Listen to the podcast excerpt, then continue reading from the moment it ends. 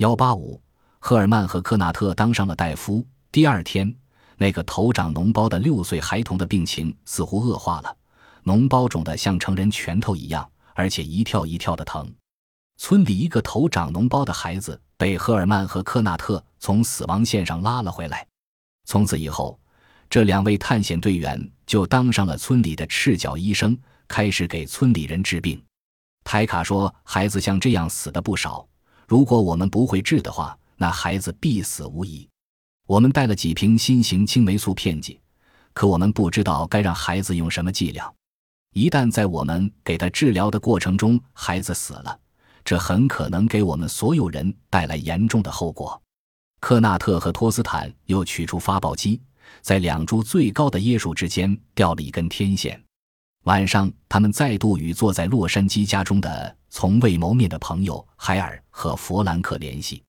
弗兰克打电话找了一位大夫，我们用摩尔斯电键发出孩子的病症和我们药箱中所有的药品名单。弗兰克转达了医生的答复。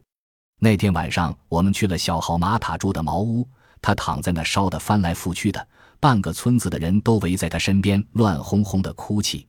赫尔曼和科纳特充当大夫，我们其余的人单是挡住趁里人，阻止他们进来就够呛了。当我们拿着刀子进去要开刀时，孩子的母亲立刻大哭大闹起来。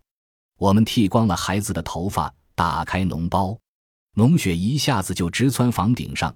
几个当地人激愤地往里挤，我们只得撵走他们。当时的状况紧张而混乱。排净脓水消毒之后，用绷带绑好孩子的头，我们就开始使用青霉素治疗。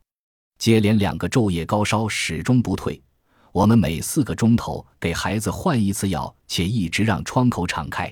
每天夜晚，我们都请教洛杉矶的医生。后来，小孩的温度突然就降了下来，开始有了笑容。并且想瞧瞧有关白人的奇妙世界的照片了，看那些摩托车、牛和高层楼房。一周以后，好马塔就和其他的孩子在沙滩上一起玩耍了。不久，头上的绷带也取了下来。当这件事总算告一段落后，村子里各种各样的病就接连不断的出现，牙疼、胃痛随处可见，年轻的和年老的，不是这里就是那里长着疖子。我们让他们去找科内特大夫和赫尔曼大夫，他们二人就让他们忌口，仅把药箱中的丹丸膏药清囊发光。当药箱空了之后，我们就煮麦皮粥加可可，这对患歇斯底里症的妇女非常有效。